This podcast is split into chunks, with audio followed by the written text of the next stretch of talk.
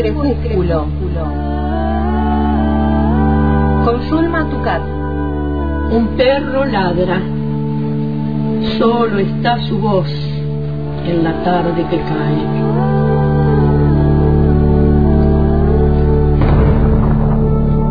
Soy el solitario que escucha sus ladridos en el poniente. El crepúsculo. Suelo rodar en el abismo, en el abismo, enternece el crecimiento. Del habla, del habla, está hecho el vuelo.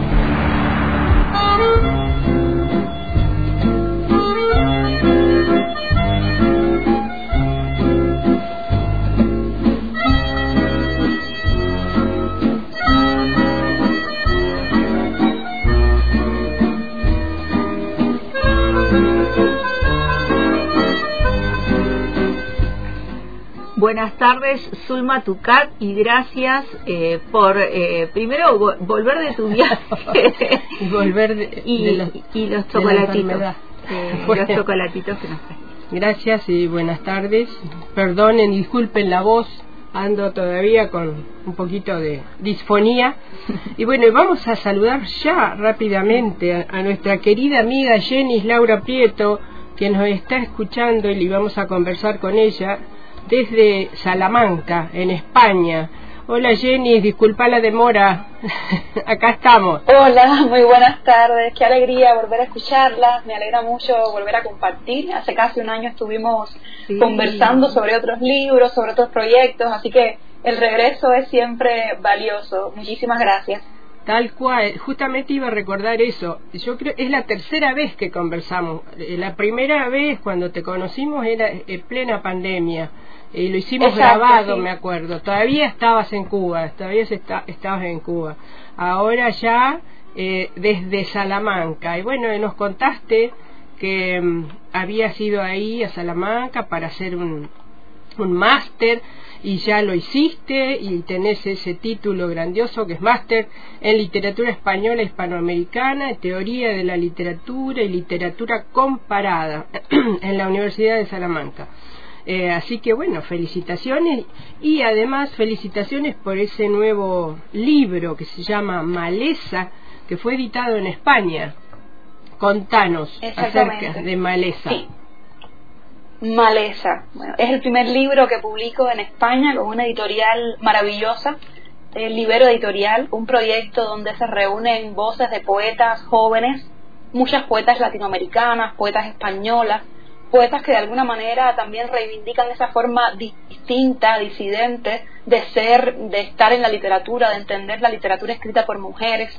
Y a mí me interesaba mucho ser parte del Libero, pues precisamente me abrieron las puertas y pude eh, presentar este libro, Maleza, que es un libro que dialoga con distintas zonas del ser femenino, que tiene que ver también con esa idea de, la maternidad, que tiene que ver con la idea de la, de la migración, de los migrantes, de los hilos que se rompen, de la búsqueda de una cierta genealogía para encontrar sentido también a, la existencia, a la historia personal, pero también a la historia de un país, pero también a nuestra pertenencia como seres humanos en esas condiciones de ciudadanos del mundo. O sea que Maleza ocupa distintos territorios, tiene que ver con eso también, por supuesto, por su nombre, con territorios agrestes, con territorios de alguna forma vedados, porque hablan de, ese sentido del exilio, del destierro, de la emigración, ese sentido del extrañamiento que tiene que ver también con las personas que llegan a un lugar nuevo, con toda esa dureza y, y con la realidad de Cuba. O sea, es un libro que se ha tejido en dos momentos diferentes.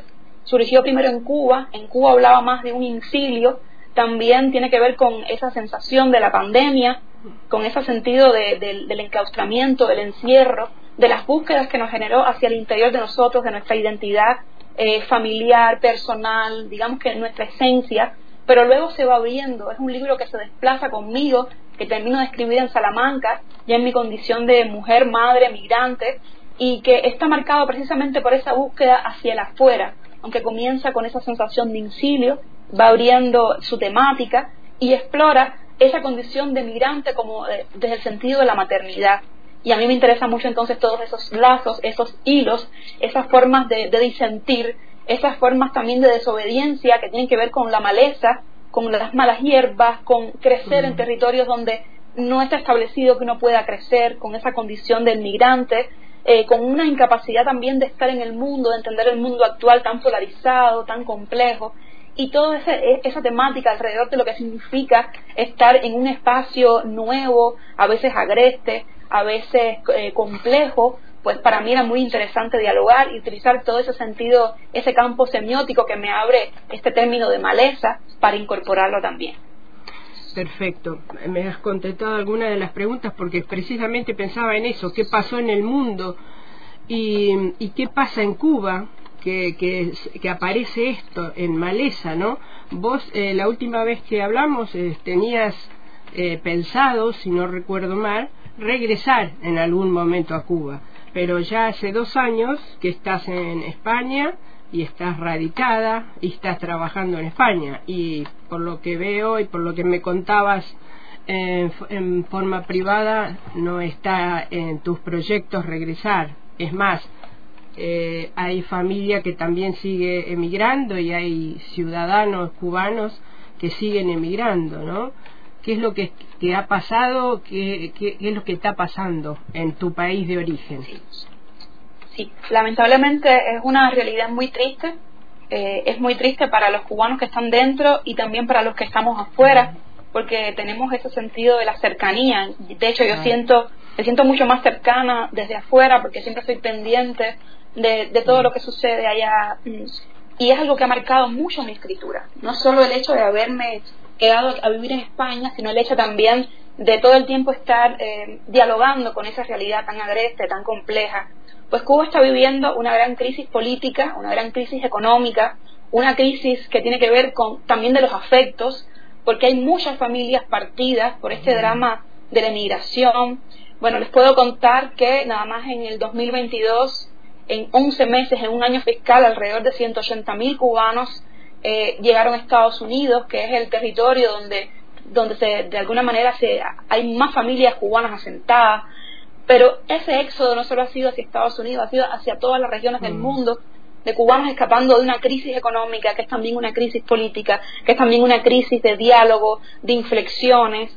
Y Cuba es hoy un país que está eh, lamentablemente eh, en ruinas. O sea, es terrible todo ese campo eh, simbólico que acompañaba a Cuba de la salud, de la educación, que de alguna manera eran como desde el discurso oficial los grandes baluartes que tenía. Ahora mismo no podemos decir esto del país.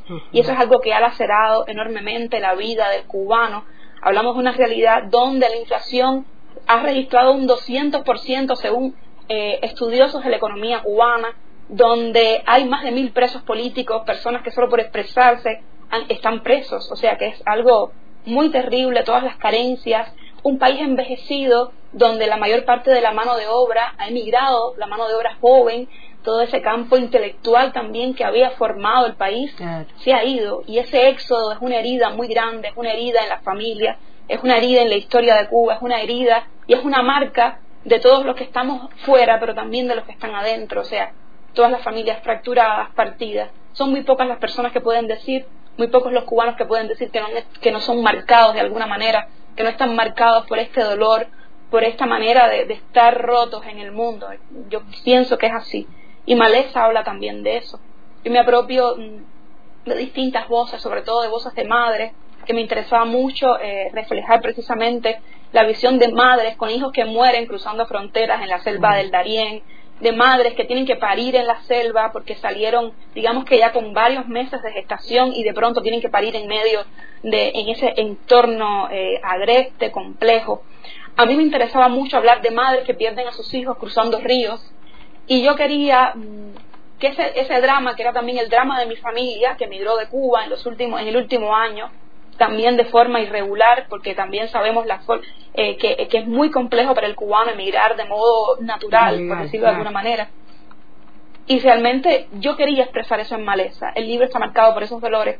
Por eso hay mujeres que paren, por eso hay abortos, por eso hay muertes, por eso hay está todo ese elemento telúrico vinculado a la tierra, a la sangre, y a la búsqueda de ese hilo, a la búsqueda de esa unidad, a la búsqueda de esa genealogía que tanto me interesa. Hacia adentro del país, hacia adentro de mi familia, pero también buscando nuevas raíces en el mundo. Esas raíces móviles también están presentes en el libro.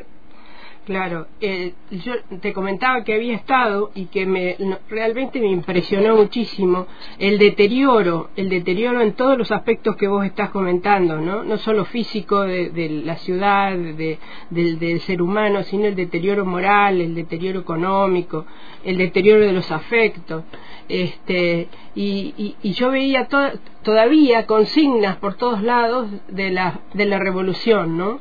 ¿Qué fue de esa revolución? Es terrible lo que está pasando en Cuba y en, y en, otros países, porque pienso también en el ejemplo de Nicaragua, o sea que, Hay que exactamente, exactamente, es muy es, muy complicado. Y ahora mismo, por ejemplo, para los periodistas independientes, muchos intelectuales, activistas que han ido al destierro, o sea, en pleno siglo XXI, personas desterradas eso me parece algo tan absurdo, tan irracional, tan animal, o sea, es como que hemos involucionado. Y, y dentro del país, o sea, no veo las perspectivas del diálogo, del cambio, de la conciliación real, efectiva. Grandes intelectuales, estudiosos de Cuba, eh, personas comprometidas realmente con el país, con, con la prosperidad, eh, no solo económica, sino también eh, con el avance, con la evolución del país desde el punto de vista digamos, de, su caudal espiritual, están fuera de Cuba, han tenido que irse porque precisamente no hay espacio para esas voces que pueden de alguna manera incomodar al poder. Y es muy complicado, muy complicado esa fractura al interior de, lo que es la nación cubana que ha tenido que una vez más, mm. aunque eso es parte de nuestra historia, ha tenido que una vez más disgregarse, romperse y volver a articularse de un modo tan fronterizo, transnacional, a lo largo y ancho de todo el mundo. Sí es muy doloroso. Pero bueno, tu obra me, me gustó. Yo lo que pude leer, pude leer una selección que vos me enviaste. Esperamos pronto que, que circule el libro por aquí, por el, por, por, el sur. Y, y, este vamos a escuchar eh, vos me, eh, me, enviaste un audio que me gustó así que vamos a es un texto y después lo eh, conversamos un texto de malezas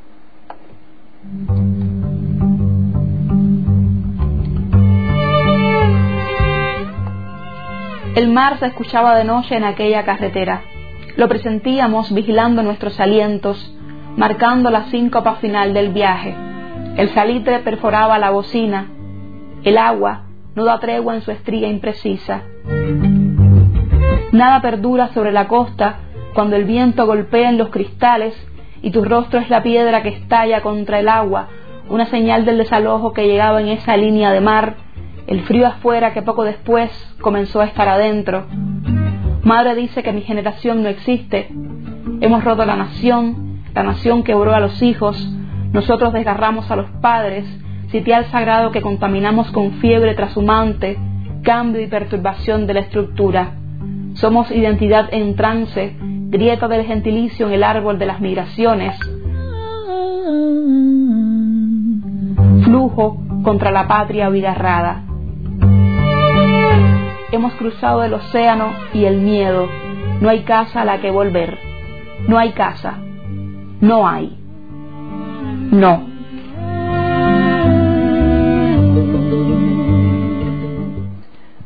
Muy, muy fuerte, muy fuerte. Muchas gracias, Jenis. Bueno, y... Gracias a ustedes. Para en este caso, vos has escrito poesía, escribís este, en crónicas, notas periodísticas, de eso hemos hablado en, los en las entrevistas anteriores. Y ahora, em, este, este libro dice que es, eh, la crítica y la, reseña, es prosa poética. Eh, ¿a, qué se, ¿A qué viene esa elección? ¿Por qué no poesía? ¿O, o no hay ninguna... ninguna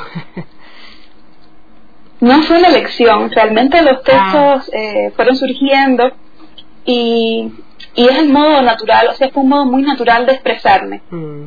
Me interesaba que no hubiera mucha impostación, o sea, que el, que el lenguaje fuera lo más natural posible, precisamente por ser, eh, por ese diálogo con lo real que me interesaba tanto, por ser tan descarnado, por tener tanto de esa crónica también que viene del periodismo, Me interesaba entonces pues que mi lenguaje fuera lo más natural Mm. posible, que no tuviera quizás los moldes de, de- de- del verso, de la rima, que no necesitara eso, que pudiera fluir del mismo modo en que fluye el pensamiento. Bueno, algo que sí me gustaría destacar más allá de esta elección de la prosa poética, que al final es una nomenclatura, una etiqueta específica, eh, lo que más me interesaba era el, el trabajo con el documento. Aunque, mm, o sea, pensarás que es algo bastante curioso, pues en este caso normalmente se suele asociar el periodismo, de no eh, la escritura de no ficción, el periodismo, la novela de no ficción, Sí. al trabajo con, con la historia, con lo real, con lo referencial directamente, con el documento. Pues en este caso te puedo decir que muchos poemas surgieron también de consultas en la prensa, de noticias, de testimonios de personas. Y por eso fue que fui reconstruyendo eh, todos estos discursos, todas estas voces, toda esta polifonía eh, vinculada a la migración que me interesaba tanto abordar en el libro. O sea, que más que, que, que ese, que ese molde específico que, que utilicé, me interesaba mucho, mucho el diálogo con lo real. Y que ese diálogo no estuviera forzado ni limitado por una forma de expresión, por una métrica específica, eh, aunque está, por supuesto, el lenguaje de la poesía, De la el lenguaje literario, es más alejado del periodismo, que es mucho más directo, pero me interesaba, sobre todas las cosas, ese diálogo con lo real, que fuera lo más libre posible, lo más directo posible, y por eso es que el libro, bueno, surgió de esa forma y, y así me así me funciona bien, o sea, Sí, sí, sí. fue una elección realmente. es es súper adecuado es, es muy muy es muy fuerte muy fuerte muy conmovedor eh, eh, todos los textos que yo leí Eh, bueno y cómo está está circulando lo has presentado en España eh, contanos eso Sí, el libro acaba de salir de imprenta, o sea, prácticamente está muy fresco en mis manos. Estoy muy feliz porque es un, un libro, una edición muy cuidada de Inés Martínez, Sí. que es una poeta, editora. Eh, es una belleza el libro, Las por- también por la presencia claro. de las ilustraciones, que son precisamente, hablan de, de varios poemas que tienen que ver con las flores, con, eh, con la genealogía, con los nacimientos. Y a mí me interesaba mucho que estuviera presente esa parte de, de la maleza reflejada en el libro, también de, por contraste, porque Sí. incluso eh, hay una madre con un hijo en la cubierta. Y, y toda esta obra que se la debemos a Nuria Pasos, no quiero dejar de mencionarla, la ilustradora que hizo una obra maravillosa, no solo en la cubierta, también hay varios bocetos que ella entregó que incorporamos finalmente en el libro y, y a mí me gustó mucho el resultado final. Es, el color así, simula el color de la tierra, Sí. hay una mujer también en medio de esa, eh, de esa, de esa brosa, aunque también hay flores que de alguna manera dialogan con la sangre, con los fluidos femeninos, que realmente es muy interesante todo el diseño del libro, que forma parte de, una de un estilo, de un sello propio del Libero Editorial, donde las ilustraciones tienen un valor muy importante. Cada obra, cada libro está acompañado por una obra específica creada para el libro. O sea que en ese sentido son como libros de arte también, lo- yo lo concibo así, así lo veo y es una idea también de la editora de Inés que lleva este editorial. Los invito a buscar los libros de Libero, lo pueden consultar, eh, tienen una página web, Sí. pero también pueden eh, acceder a los libros a través de distribuidoras internacionales porque hay muchas autoras importantes, autoras jóvenes, autoras migrantes, también autoras españolas, de Venezuela, hay de, de Ecuador, de Argentina, No. de Brasil, de Perú, o sea, son muchísimas autoras, hay otras autoras cubanas, al igual que yo, así que los invito a descubrir todos estos libros que hablan de violencias, de cuerpos femeninos, de paisajes donde el cuerpo dialoga en tensión con esos paisajes, de cuerpos que, que se alejan de la norma, de, de todas esas periferias desde los cuales la escritura femenina se reconstruye, se rearticula y se desarma también. es una editorial de Salamanca o de, de que de- no, eh, no existe físicamente digamos está en, eh, situada en Salamanca ahí estamos No, viendo la no, a página. Sí, ah, perfecto. Pues sí. Libero Editorial está, yo creo que está localizada en, en todas las personas que hacemos, Claro, que, que publicamos con ella, que somos, es transfronteriza, Exacto. aunque sí, por supuesto, su editora es española, de Madrid, Inés Martínez, Ah, que es también poeta, así que, bueno. pero como tal un espacio físico no tenemos, pero sí, yo creo que nos hemos desplazado por todos estos territorios, somos también como la maleza. Que yo Buenísimo. describo en este libro, estas semillas que a veces crecen fuera del lugar Muchas y, y a Libero le interesa mucho incorporar eso. cierto, vemos muchísima gente joven y muchas mujeres. muchísimas gracias por el dato, la vamos a investigar. Y, y, seguís en la universidad, estás trabajando, estás escribiendo para medios españoles, este, ¿cómo es, sigue tu, tu, tu rutina, digamos?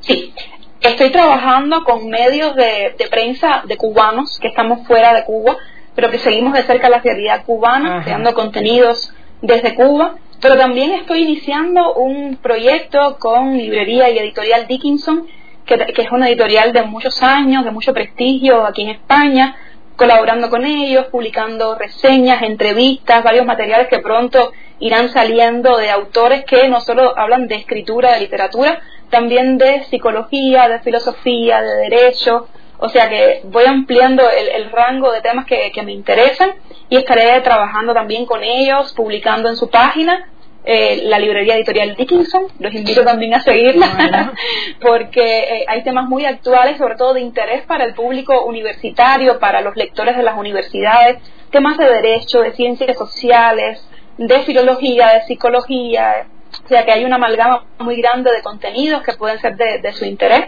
y estaré también entonces colaborando con ellos, publicando reseñas, entrevistas, artículos de diversos temas y por ahí va una parte de mi, de mi trabajo. Lo demás, seguir de Cuba el tema, de cerca el tema de Cuba, seguir de cerca el tema de las mujeres, de los migrantes, porque ahora mismo yo estoy en esa condición, me he sensibilizado, conocido por dentro lo que se vive cuando uno se desplaza, cuando uno es parte de esa maleza, cuando uno es parte de esa cifra que a veces queda en, digamos, en una base de datos y nadie sabe cuáles son las realidades que hay detrás de una persona que se desplaza, que es todo lo que se rompe, todo lo que se deja, todo lo que se inicia desde cero. Y a mí me interesa mucho acompañar a las madres de los balseros cubanos, a las madres mm, que sufren eh, esas distancias, esas, esas rupturas, todas esas fracturas a mí me interesan porque ahora yo soy que se está recomponiendo con todos esos, esos fragmentos de vidas, de testimonios, que articulan también mi propia vida y mi propio testimonio. Tal cual. Clarísimo, Jenny. Y vi también, leí, leí una de la, una nota de una página que se llama El Toque, donde vos narrás la situación de un niñito que necesita eh, una rehabilitación que, y que no consigue en el, en el mejor hospital que hay en, en La Habana. Que, eh, y eso, ¿no? Pensaba yo, eh, la, la educación y la salud cubana que han sido tan eh, ejemplo, han sido referencia para, para todos los latinos, para, para todo el mundo, ¿no? Y también este es como que existe un, deterioro y bueno, y una pérdida de calidad en ese sentido. Yo pensaba, eh, ¿cómo un cubano no puede tener acceso, como le pasa a este niño, a una rehabilitación, ¿no? Qué, qué dolor, e, es dolorosísimo porque lo han tenido y han sido los mejores en, en, eso. Es, es una pena. Es muy triste. Sí, lo más triste, sí. Lo más triste es que la historia de Tristán se llama el, niño. Sí, La historia de este niño es cada día más común, o sea, no es el único. Exacto, hay muchas madres, cada vez que hay un niño, y no solo niños, también piensan ancianos, en personas que tienen enfermedad, enfermedades también muy particulares, enfermedades raras. Es complejo el tratamiento en Cuba y por eso han acudido muchos a pedir ayuda humanitaria, a tratar de salir del país para recibir tratamiento en, en, otros lugares. Y incluso en el caso de Tristán, te puedo comentar que después de que publicamos el reportaje, eh, logró recibir un tratamiento.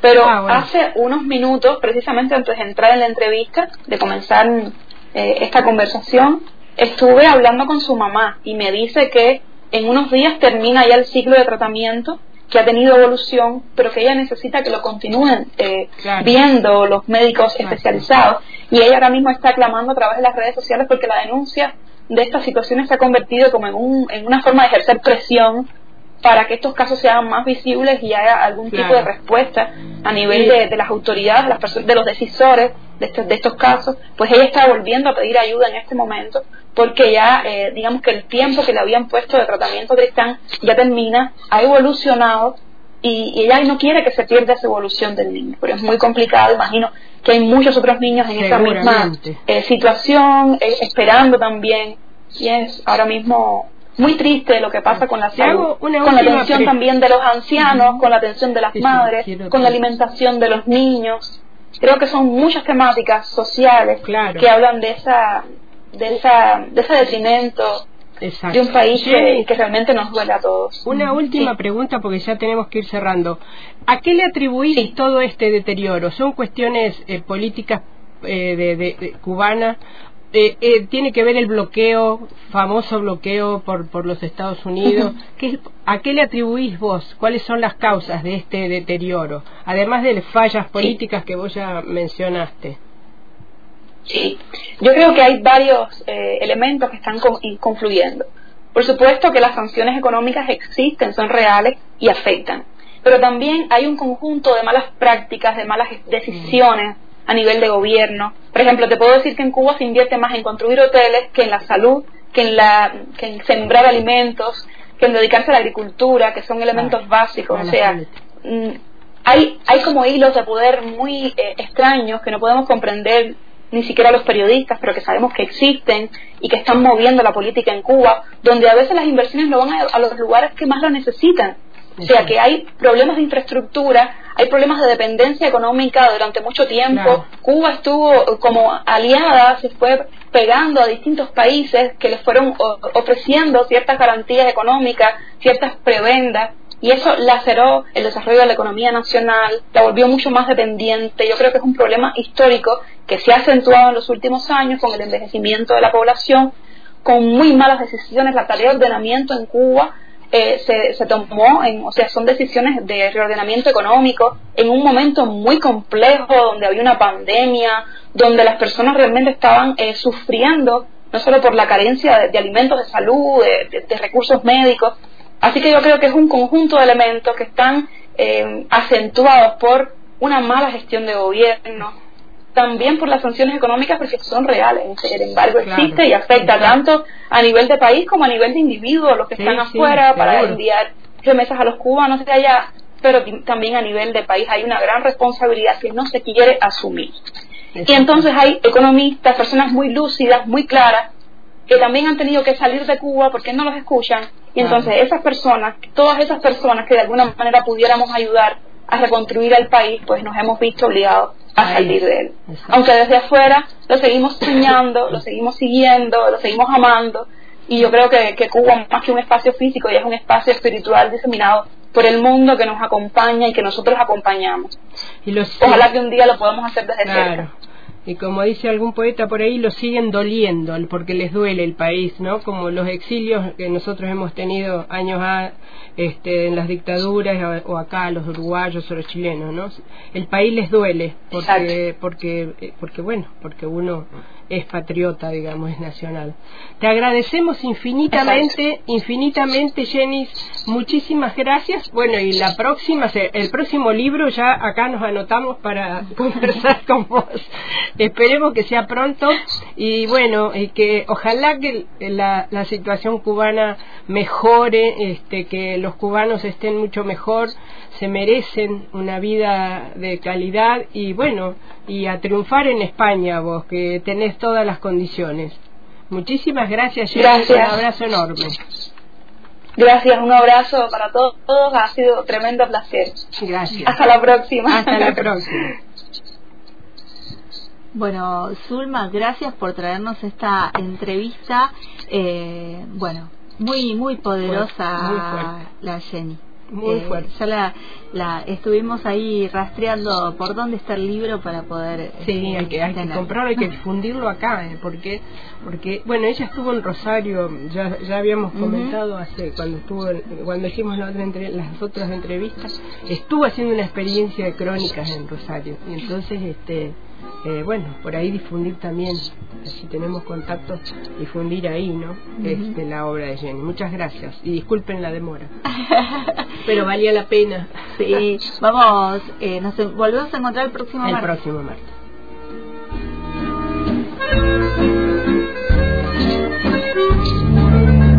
Pueden saltarse las palabras y la noción no será la misma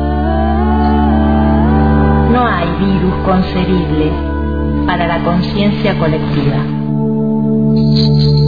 Salvo el crepúsculo. En el hilo invisible. Ya no hay relojes. Caracol de rutinas pasan las horas. La abeja en la flor no sabe de pandemia, solo trabaja. Salvo el crepúsculo. Con Zulma Tucat.